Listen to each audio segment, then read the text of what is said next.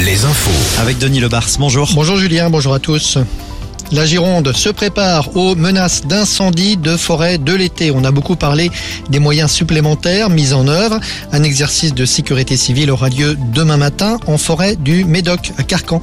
Cet exercice simulera un feu de forêt dans un secteur difficile d'accès à proximité d'un club de vacances et de trois campings.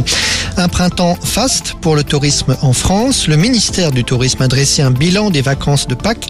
Le nombre de nuitées est en hausse de 15% par rapport à la même période l'an passé. Ce sont les départements côtiers qui ont enregistré les plus fortes hausses, l'Hérault et le Var notamment, mais aussi la Charente-Maritime, la Vendée et le Morbihan. 675 000 décès enregistrés l'année dernière en France, chiffre de l'INSEE. L'INSEE qui constate une nette surmortalité par rapport à une année dite normale, une surmortalité supérieure à celle des deux années précédentes d'ailleurs.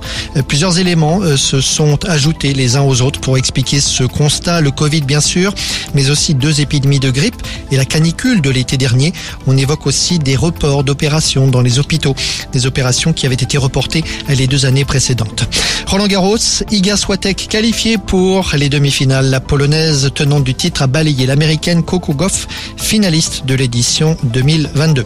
Va-t-on assister à une fuite des meilleurs footballeurs vers le Proche-Orient après Karim Benzema? N'Golo Kanté annonce son départ pour le club d'Arabie Saoudite dans lequel Benzema vient de signer.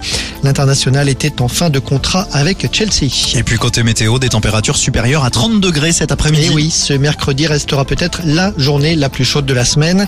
31 degrés relevés cet après-midi du côté de La Rochelle et Rochefort, 32 degrés dans le sud de Sèvres.